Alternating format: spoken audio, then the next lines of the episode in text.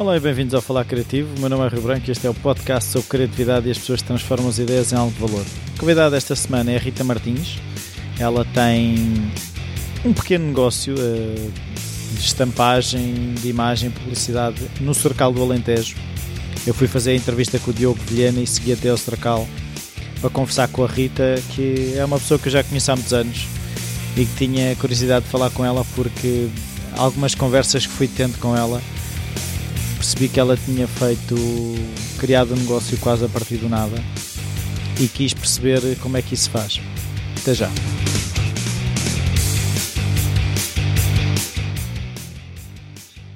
Então, Rita, olá. Olá, Rui. Um, a gente já se conhece há algum tempo, isto até parece estranho estar com estas olás formais. Estas formalidades.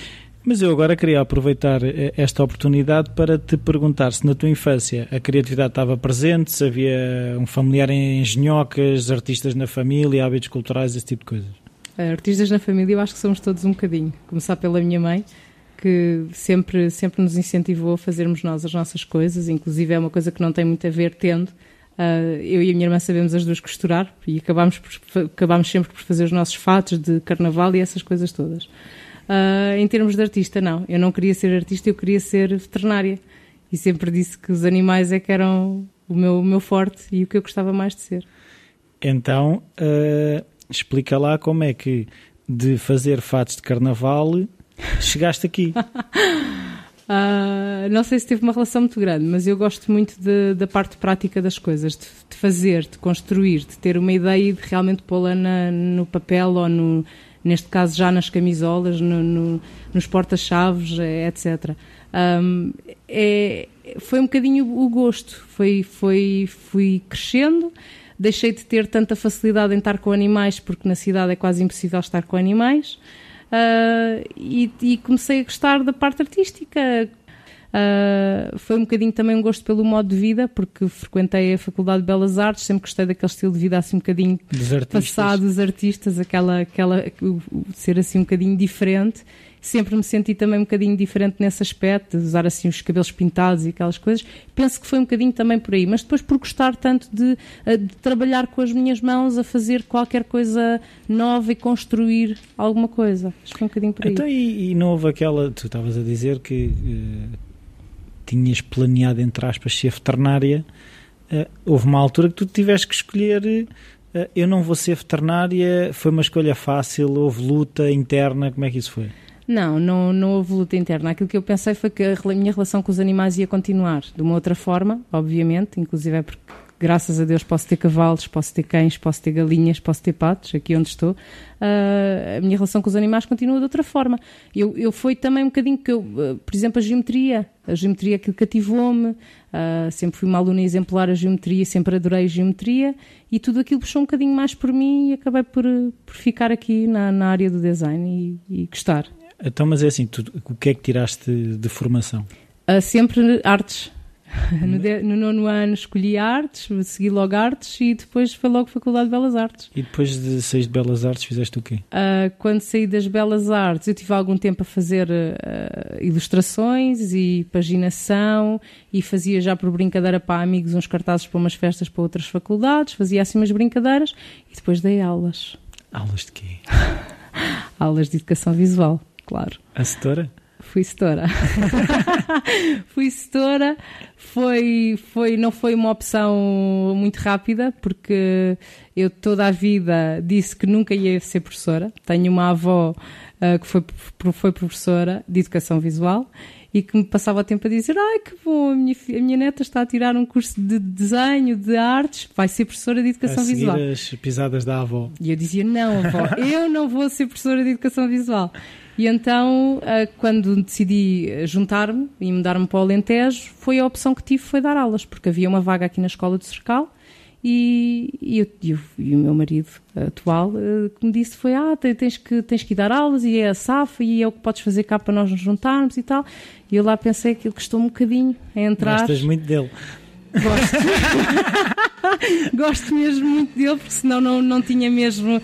Bem, para já a separação da família que é muito difícil. Claro e depois uh, o facto de dar aulas, porque para mim foi, foi um choque enormíssimo e Sou uma pessoa que gosto muito da educação muito rigorosa e de, de ter crianças educadas que não respondem mal aos professores, e isso hoje em dia não acontece nem pouco mais ou menos.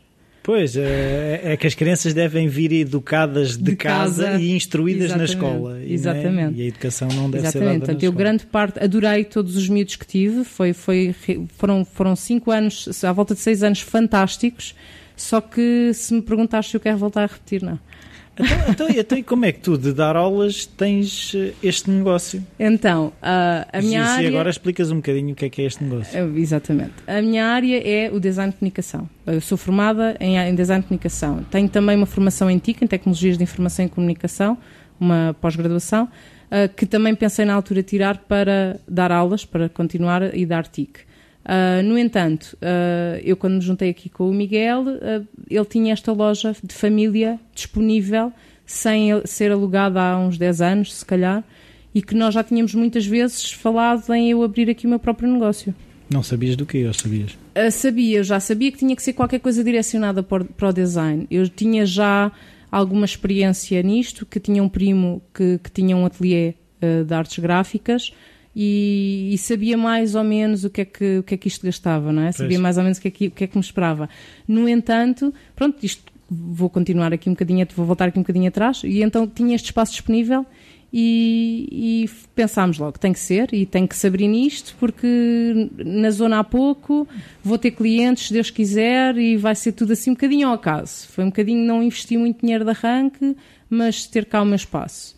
E vi assim foi, comecei ali com uma mesa no cantinho da loja, tinha uma mesinha, um x e, um, e, uma caneta e depois o computador veio da creche e depois começaram a vir as maquininhas todas e eh, devagarinho, muito devagarinho, eu comecei a produzir muito devagarinho, tinha um tipo de venda de, de um material específico, depois fui encomendando máquinas conforme ia tendo algum lucro e agora consegui ter aqui um espacinho que é eh, uma casa de, de vamos lá, aqui no Alentejo chama-lhe a gráfica, vou Sim. à gráfica. Sim. Na realidade eu sou designer, Portanto, tenho o curso e a formação para a parte criativa, não tenho a formação para a parte de máquinas. Mas tive que as comprar e tive que as obter, porque aqui no, no Alentejo, aqui no Cercal especificamente, as pessoas não estão à espera de comprar só o design. Nem querem. As pessoas nem querem pagar o design.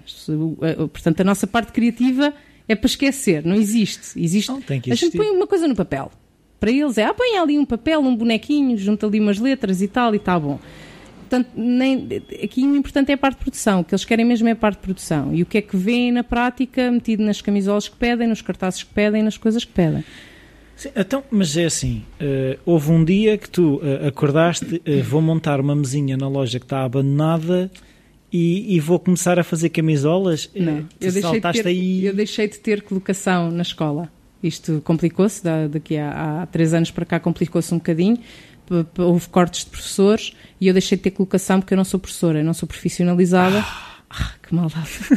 uh, eu não sou profissionalizada, deixei de ter lugares, não é? E, e, deixei de ter lugar especificamente aqui no Cercal. Confesso que nem procurei fora do Cercal, porque eu, eu, nunca quis ser professora. Portanto, eu queria qualquer coisa na minha área e não queria ser professora.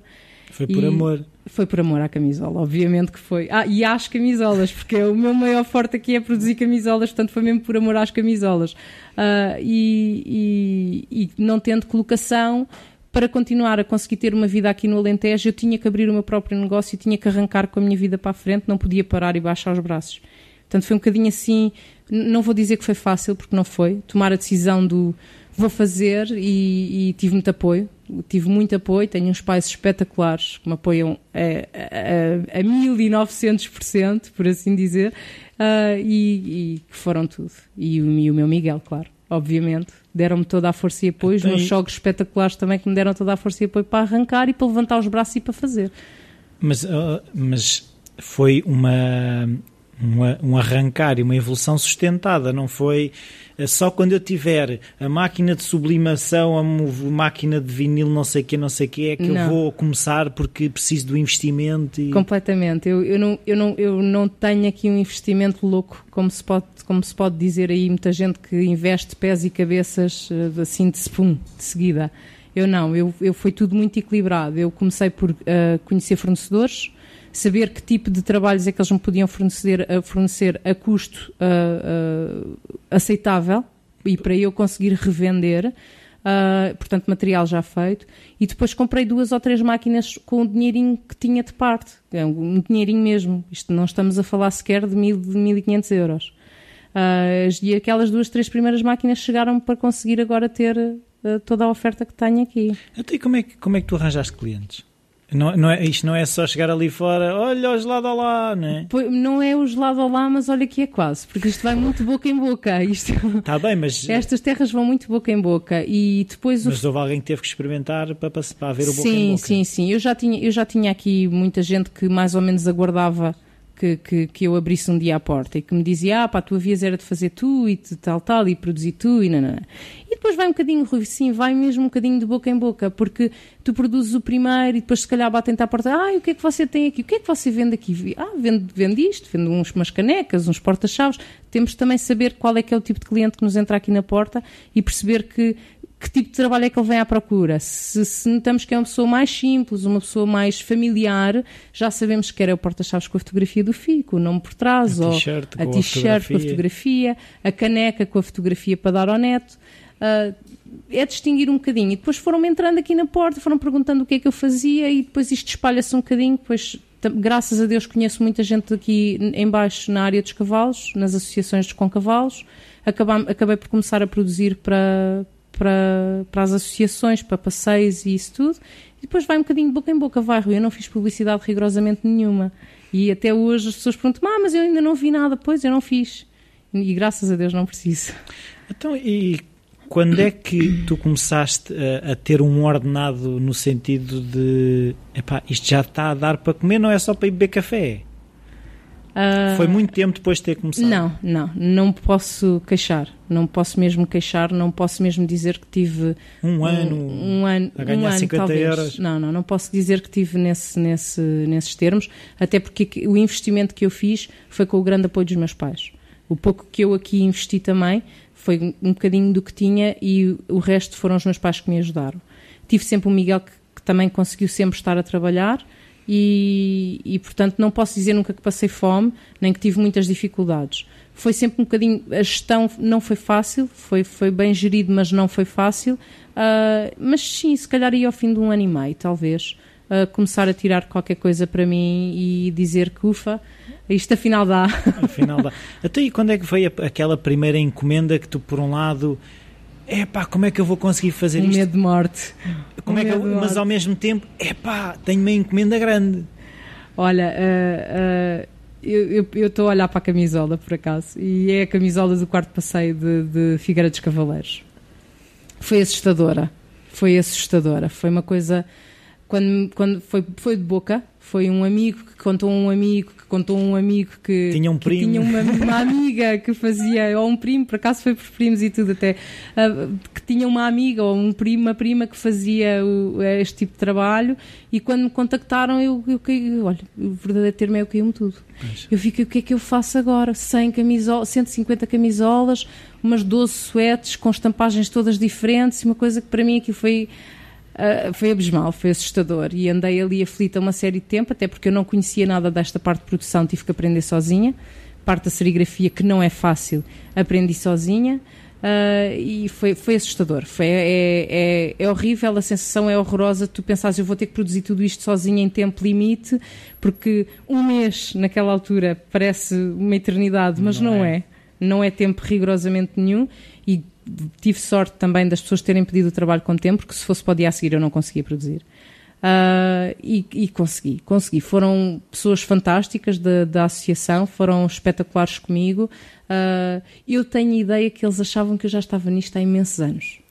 Ah. Mas eu também nunca desmenti, também nunca disse que não. Quando eles me diziam, ah, porque você é que percebe bem disto, eu às vezes ficava um bocadinho assustada, mas eu percebo do quê? Eu não percebo nada disto. E o que é que eu faço? Mas não, foi, foi, foi foram pessoas impecáveis, o trabalho correu lindamente, eles ficaram super satisfeitos com o trabalho. Uh, e pronto, e, então, e, depois foi bola então, para a frente. Então, como é que tu aceitaste essa encomenda? Se, se, lá está, não tinhas essa experiência, se estavas no fundo a sentir quase uh, uma farsa, né? De, Exatamente. Você é que percebe disso, eu não percebo nada, e de repente aceitas uma encomenda de 150 camisolas. Tens que aceitar, tens que aceitar, e tens que aceitar. Tens que aceitar praticamente todo o trabalho que te põe aqui. E não podes dizer que. Eu, pelo menos, penso assim: dizer que não é, é a morte do artista. Uh, eu aceitei o trabalho sempre com o pé atrás e sempre a pensar que iria ter que chegar a um dos meus fornecedores e mandar para lá os desenhos, parte gráfica toda que tinha montada e agora produzam. Porque eu não vou ser capaz. Produzam vocês, eu preciso disto para daqui a 3 ou 4 dias. Portanto, tens, eu, eu, eu arranquei sempre com essa salvaguarda. Eu vou fazer tendo aqui o pé fixo e firme em que vou ter um, posso ter um fornecedor que me entrega todo este material produzido só com a parte gráfica feita por mim. Um desenrasca. Exatamente. Um e, e, não iria ter lucro nenhum, obviamente, não iria conseguir tirar dinheiro nenhum daí, mas pelo menos garantia que entregava o trabalho e que daí a um ano em que já estaria mais estável e, e muito mais confiante naquilo que estava a fazer, e eles iriam certamente voltar, que é isto que nós podemos temos que ter quase sempre a certeza é que um cliente volta no ano seguinte para o mesmo evento uh, e que iria conseguir no ano seguinte ser eu a produzir, embora não, não foi preciso, consegui eu fazer o trabalho por mais assustada que estivesse. Então, e como é, é, assim, pelo que eu estou a perceber deste processo, tu tens que gerir uma data de coisas, que é uh, a entrega das camisolas aqui, é, é a compra dos vinis, é a compra dos quadros de serigrafia. Para uma pessoa que não percebia nada disto, onde é que tu tiveste essa formação e, e como é que não desesperaste? Desesperei. Desesperei porque não tive formação nenhuma. Eu, eu da serigrafia, por exemplo, tudo, tudo, para já, assim, tudo o que eu comprei aqui de maquinaria não sabia trabalhar com rigorosamente nada. A minha única arma e a minha única ferramenta aqui era o computador. E isso eu sei, sabia utilizar perfeitamente e, e, e é aquilo que nos ensinam na faculdade. É trabalhar com o computador. Inclusive, eu lembro-me perfeitamente bem de ter um professor que me dizia e depois entrega um CD e já está na parte criativa. Isto é assustador. É. Porquê? E para mim, então, agora, ao fim de 10 anos, é pensar que não, entrega o CD e já está. Não. Porque eu, se quiser ter a minha casa, eu tenho que conhecer todo o processo até ter o produto final na mão. E, e foi como aconteceu aqui. Eu tive que me preparar uh, quase que psicologicamente para essa batalha, porque é uma batalha, porque depois não são só os fornecedores atrasarem-se, não é só é, não é só nós atrasarmos aqui um dia ou dois, é também o cliente que precisa sempre para amanhã. Portanto, Sim. tudo isto, é, a gestão é toda muito complicada e não tenho formação, Rui, não tenho. A única formação foi uma microformação com um senhor simpaticíssimo ali de serigrafia e ensinos, que fizeram aquela formação. Éramos duas pessoas na formação, mais o formador, e que eu, eu aproveitei para agarrar nele, quase espremer-lhe a informação toda que conseguia. Era uma, uma formação para iniciação à serigrafia e eu retirei tudo, o sumo todo que aquele senhor tinha lá dentro, eu espremi. Eu, inclusive, ele veio para almoçar para, para, para espremer mais um bocadinho para conseguir ter tudo o que ele precisava. Ele é que aqui para cá, senão também tinha jantado. Coitado. uh, portanto, pronto, e, e, são processos muito complicados. Tens, tens conhecimento de alguns, pronto, os bordados, por exemplo, são Sim. coisas muito complicadas e foi tudo, foi tudo. Foi, eu fui muito autodidata e muito, muito, muito graças aos meus pais que sempre, eu acho que sempre incutiram isto em mim nos meus irmãos, é sermos autodidatas e conseguirmos nós fazer aquilo que queremos fazer. Não é o número de vezes que caias, mas, mas as vezes que se levantas. Que é? levantas, né? exatamente. Mas é assim, mas ao mesmo tempo também, eh, se calhar havia aquela coisa de deitar material fora, porque Ai, eu, eu lembro-me quando esteve mais ligado aos bordados, como tu sabes, eh, eu desesperava porque eram camisolas deitadas fora, eram hum, agulhas partidas, eram todas essas coisas como é que às tantas, com uma encomenda de 150 camisolas e de repente há um quadro que vai fora, depois de não sei quê.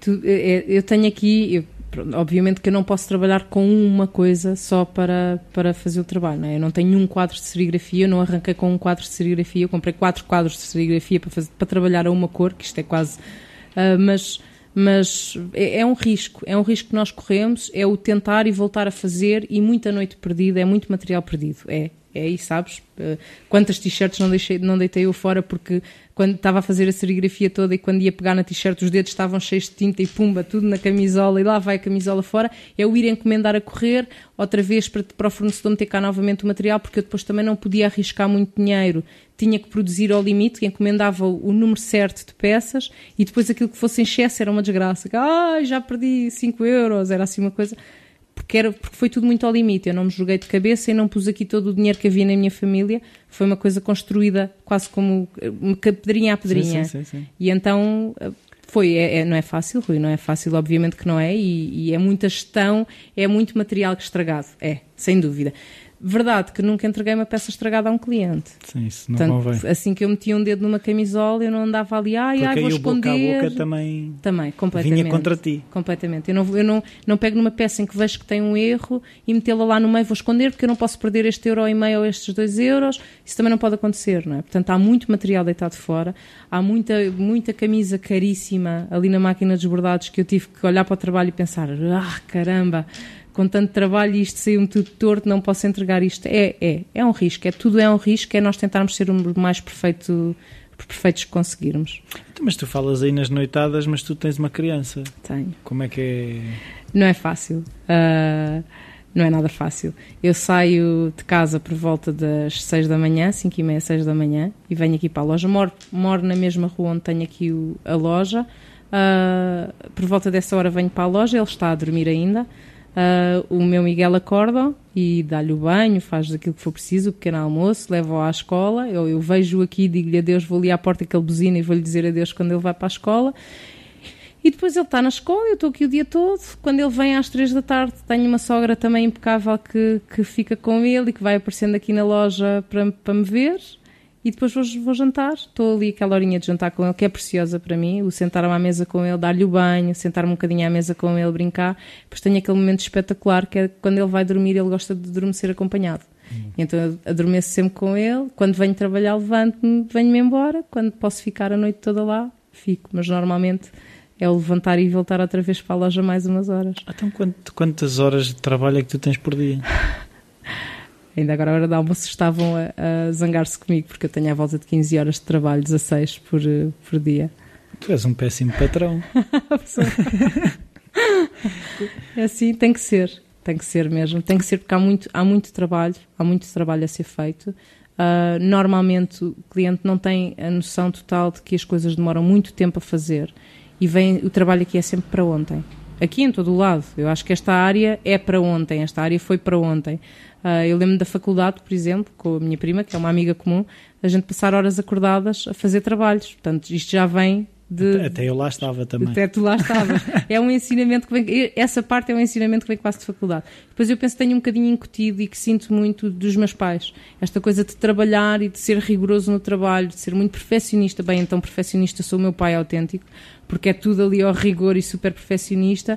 E eu às vezes até podia dormir mais duas horas nessa noite, mas não durmo porque as camisolas não ficaram bem como eu queria, o cartaz não ficou bem como eu queria, uh, a parte gráfica não era bem aquela como eu tinha imaginado ou como eu, como eu queria pôr no papel, e então durmo menos essas duas ou três horas para conseguir ter o trabalho como quero e como acho que o cliente merece, merece tê-lo. Está bem, mas é assim, uh, como é que tu arranjas energia para continuar? Porque. A longo prazo isso não é projeto. Deita abaixo. Não é, não é, não é definitivamente. Eu estou agora numa batalha interna muito grande que é uh, realmente o recuperar a vida pessoal. Não, neste momento está, está um bocadinho deitada abaixo, sem dúvida. Uh, estou um bocadinho numa batalha interior, que é o conseguir largar a loja e largar os clientes e largar aquilo que são os pedidos para ontem e, e responder não. Estas duas semanas ou estas três semanas. O poder do não. O poder do não, aí está. Uh, e que eu ainda não aprendi a lidar com isso. Eu, eu, sou tão exigente com o meu trabalho que eu ainda não aprendi a lidar com o não e dizer que não. Uh, Telefonam-me a toda a hora. Por exemplo, eu tenho um cliente que me ligou num sábado às 11h30 da noite, lembrou-se que queria fazer umas camisolas e ligou-me a dizer: Pá, Rita, tenho aqui uma ideia fantástica para tu, para tu me produzir umas camisolas e tal. E eu fiquei assim: Mas são 11h30 e é sábado. Uh, será que dá para, para ser segunda-feira, para me ligar segunda? Ah, pronto, está bem, mas então eu ligo de segunda. Mas assim, as pessoas parece que não aceitam muito bem o não. E eu eu me, mexo muito comigo e não é fácil. Portanto, estou um bocadinho numa guerra interior para agora, neste mês de agosto, conseguir fechar a porta, entregar aqui uma série de trabalho que tenho para entregar e fechar a porta e ver se vou realmente descansar, porque preciso. preciso. É, é, que aquilo que eu acho é que o teu melhor trabalho vem quando tu estás nas melhores condições. Sem dúvida, hum. sem dúvida. E, e, ainda por cima essa, eh, essa componente que ainda não falámos, mas eh, nós já falámos, que é que tu tu não cobras o design, mas tu fazes o design. Faço. A questão é, tu para alimentares essa máquina criativa de produção, não só o pegar no estampar e não sei o quê, isso tem que estar em condições. Se não tiver em condições, tem. então como é que... Tem, tem que estar em condições e aí essa, esta é, é aí agora, que sentes é, que há a é, maior falha? entre aspas. É, é, é dúvida. mais fraca. Sinto-me mais fraca, sinto-me cansada, obviamente que me sinto cansada. No entanto, uh, por enquanto ainda tenho conseguido, e aí que eu estou a sentir que está a chegar ao limite em que eu tenho nova. mesmo que fechar. Eu sou nova, está ali, ah, obrigada, tão bom. Já me chamou senhor, o que é uma pena. Uh, mas estou, sinto que estou a chegar àquele limite em que tenho mesmo que descansar e preciso mesmo tirar férias, porque eu desde que abri a porta não tirei férias. Parece quase ridículo dizer isto, porque são dois anos e meio a trabalhar Sim, já aqui compraste sozinha. Um iate. Já, já tenho iate, tenho, opa, tenho uma casa nas Maldivas, está, isto está ótimo. Já fiz não sei quantas viagens para fora do país, opa, não, eu não saio daqui. Isto é quase o meu buraquinho, estou, estou muito fechada na parte profissional. Tenho mesmo, preciso, é mesmo necessidade, neste momento torna-se mesmo uma necessidade de descansar. E, e, é isso que eu estou a tentar agora, nestas próximas semanas mesmo, concluir o trabalho que aqui tenho para concluir e fazer esse fecho, ao fim de dois anos e meio, fazer esse fecho verdadeiro, porque Uh, eu to, todos, todos os anos fecho a minha porta, ponho um papel do lado de fora a dizer fechado para, para férias ou fechado para descanso durante uma semana, duas semanas, e a realidade é que eu estou cá dentro a, trabalha, a trabalhar. Pois, mas, mas, mas isso está, está em ti tomar essa decisão, porque aquilo que eu acho é que não há nada tão urgente. Não. Isto não é o Hospital de Santiago, não é? As urgências estão lá, não estão aqui.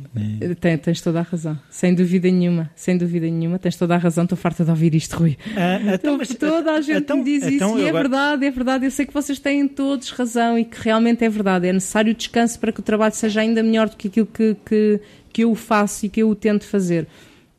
Mas eh, tem tido que ser, tem sido necessário, até, até, porque, até porque é uma casa nova. E eu tenho concorrência aqui numa, numa, terra tão pequena, isto é uma terra mínima, e eu tenho concorrência aqui do outro lado da rua, uhum. e portanto tudo isto tem que ser equilibrado, tem que ser pesado, o cliente aqui. E acontece muito aqui nesta zona, que é, eu não vou a esta porta, vou à outra, independentemente da qualidade do trabalho. Claro que os clientes sentem, quando são clientes exigentes, sentem que há um, um, um cuidado diferente. Um cuidado diferente. Mas não é isso que os impede também de deixarem de ser meus clientes. E eu deixando de ter ali um, um, uma carteirinha de clientes aceitável, também deixo de conseguir ver o dinheiro que consegui ver ao fim do ano e meio ter a, a porta aberta, não é? Uhum. Portanto, tudo isto é, é muito difícil de gerir, mas acho que não sou só eu e acho que se fores perguntar a grande parte de pessoas que têm negócios próprios e que vivem deles, que não tenham outra, outra, outro trabalho com empregados nesses negócios, vão-te dizer a mesma coisa. É cansativo e é um negócio próprio. Tem que, às vezes temos que dar um bocadinho de litro nos primeiros anos para conseguir provar que há uma, há uma casa forte, há uma casa que está aberta e que responde àquilo que, que o cliente quer. Mas tu não consegues delegar ou o negócio ainda não sustenta teres outra pessoa a ajudar-te ou várias pessoas a ajudar-te, não sei. Não, o negócio ainda não sustenta, sem dúvida nenhuma. O negócio ainda não sustenta eu ter cá outra pessoa a ajudar-me. Uh, os lucros são muito baixinhos, são muito pequeninos e há muito trabalho, é tudo muito trabalhoso, tudo é tudo muito demorado, é tudo muito custa tudo muito, é tudo muito difícil de fazer assim na, na prática, não é? Porque demora tudo muito tempo. Quando falo em dificuldade é o tempo. Uh, uh, e depois eu tenho alguma dificuldade, confesso, em largar para o outro. Porquê? Porque eu sou a patroa da casa e eu se vejo uma estampagem um bocadinho mais para a direita, um cartaz com um, um erro ortográfico, por exemplo, eu reproduzo tudo outra vez, eu faço tudo novamente. Uh, eu posso dizer, por exemplo, que eu tive aqui um cartaz para um cliente uh, que tinha. Eles enviaram o texto e eu só. Isto foi feito tão à pressa, a parte criativa toda foi feita tão à pressa, que eu acabei por meter direto no cartaz o texto que o cliente me tinha dado. Uma frase, era uma Sim. frase. Só depois de imprimir quase 200 cartazes é que eu olhei para a folha e disse: Isto tem um erro. E eu mandei para a aprovação do cliente. O cliente não detectou o erro, porque obviamente o cliente tinha feito o, o erro. E quando o cliente aqui me chegou à porta para vir levantar o trabalho, eu disse: Não, olha, vai ter que esperar, porque eu vou reimprimir todos os cartazes eh, desde o início, porque isto tinha um erro. Sim. E o cliente ainda me disse: Ah, pá, não é preciso, não é preciso. Não, não, é, é preciso. preciso. Porque o cartaz ainda por cima leva a minha casa lá eh, identificada e não sai daqui com um erro ortográfico. Portanto, isto, isto é ser picuinhas, porque eu sou muito picuinhas eu sou muito perfeccionista. Sim, mas há, há, erros e há erros, há coisas que se calhar que não, não vale a pena. Eh, então aquilo que eu te pergunto é como é que tu imaginas este negócio a crescer? É se tu não consegues uh, uh, ver a tal impressão um bocadinho torta, se não consegues delegar. Não, eu vou, eu vou conseguir delegar, eu vou conseguir delegar, até porque eu não tenho, obviamente que não tenho a porta fechada a pôr aqui alguém. Só que terá que ser alguém com uh, uma capacidade e um, e um um perfeccionismo quase tão igual ao meu ou, ou, tanto ou mais que eu, que eu até agradecia. Não é fácil arranjar essa pessoa, se calhar até estou à espera do príncipe encantado, Sim. mas, mas tem, tem, tem mesmo que ser uma pessoa com um perfeccionismo quase idêntico ao meu e que tenha a capacidade de ter um, muito cuidado com os trabalhos que, que, que faz, muita atenção na parte criativa, na parte de, de até, até às vezes de interpretação daquilo que o cliente quer, porque Sim. também não é fácil e, e, se calhar é o príncipe encantado, mas estou, estou um bocadinho à espera disso que me apareça aqui uma pessoa. Tenho muitos amigos, o que me tem, tem valido. Tenho aqui uma amiga fantástica também, que é a Patrícia, que me vem frequentemente ajudar a fazer de tudo e mais alguma coisa aqui na loja, desde especular. Só a parte aqui criativa é que eu continuo a ser eu a fazê-la, mas ela vem-me sempre ajudar. Tenho agora nós estamos aqui a ter entrevista. Tenho aqui outra amiga a ajudar-me também a fazer trabalhos que conseguem realmente porem, serem elas a fazê-lo nesse sentido tenho-me safado um bocadinho assim, mas não fecho a porta de forma nenhuma a pôr cá alguém a trabalhar comigo e a, a, a fazer o trabalho que eu faço sem... sem mas dedicar-se só à parte só criativa parte... já não, já não te não passa consigo, pela cabeça? Nem pouco mais ou menos.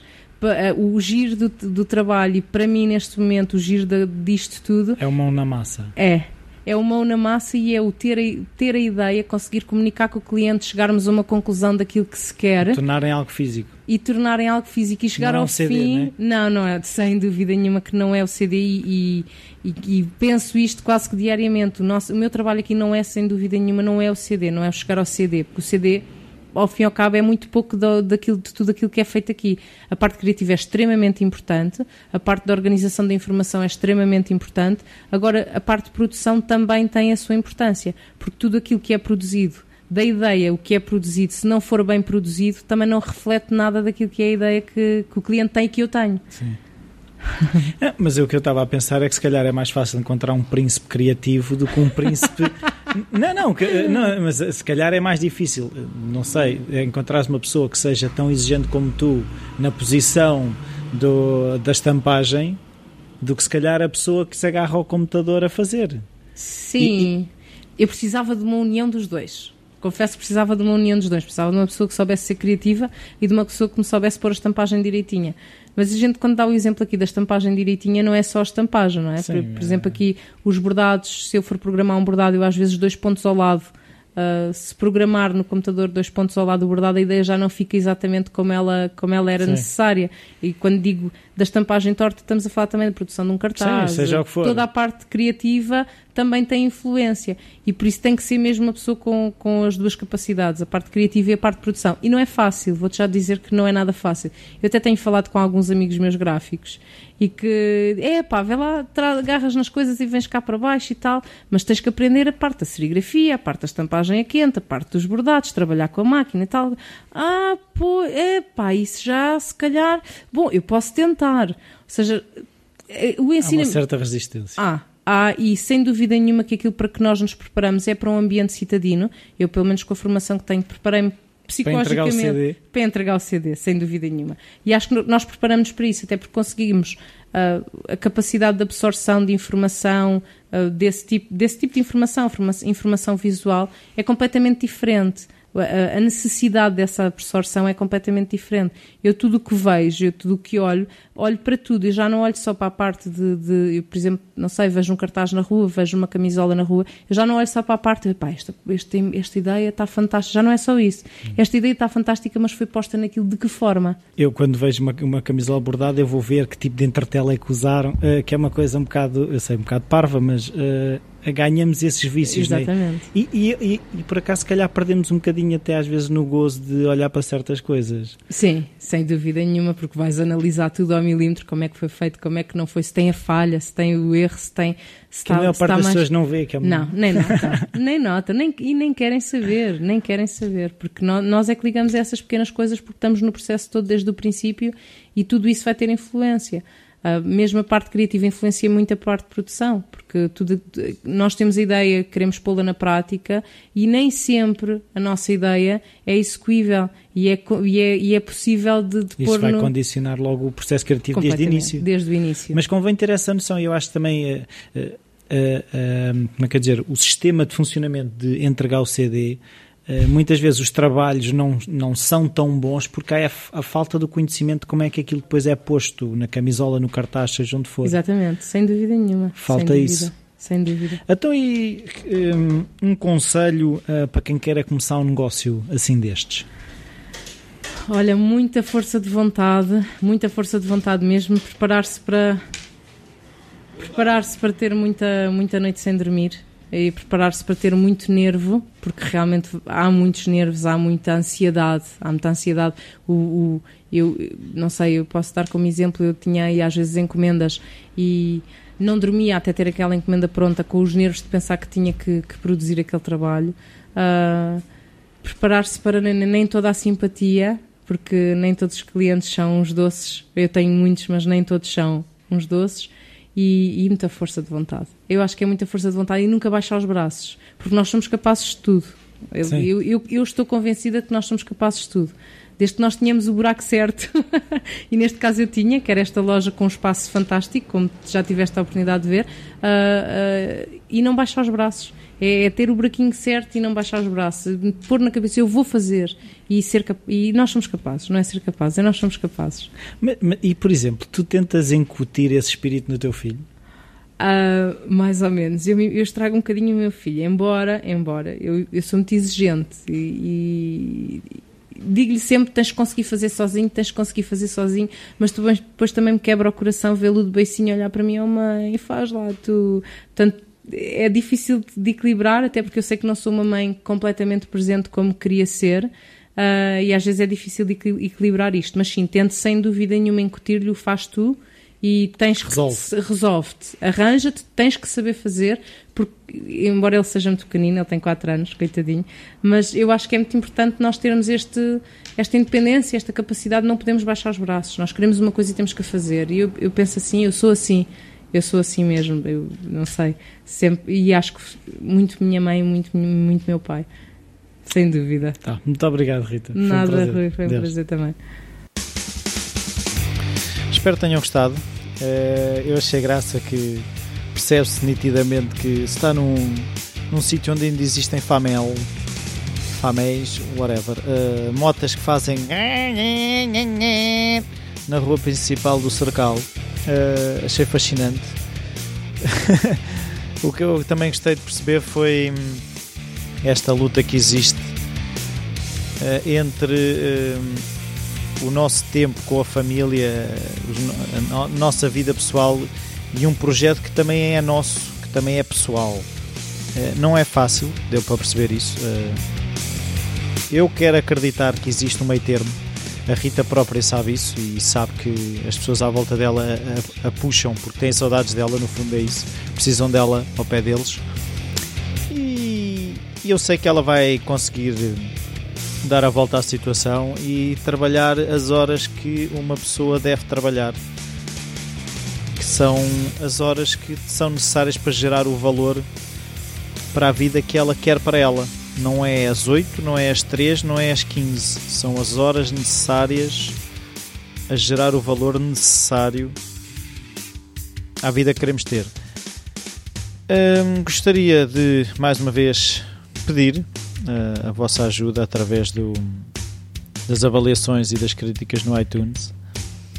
Uh, fazerem like no Facebook para irem recebendo os artigos que vou partilhando eu agora vou passar uns dias fora, mas vou arranjar maneira de ter cá o, o episódio às segundas-feiras à vossa espera. Eu espero que continuem a gostar, por isso já sabem, o e-mail rui.falarcreativo está sempre disponível. Qualquer dúvida, sugestão, força. Até para a semana.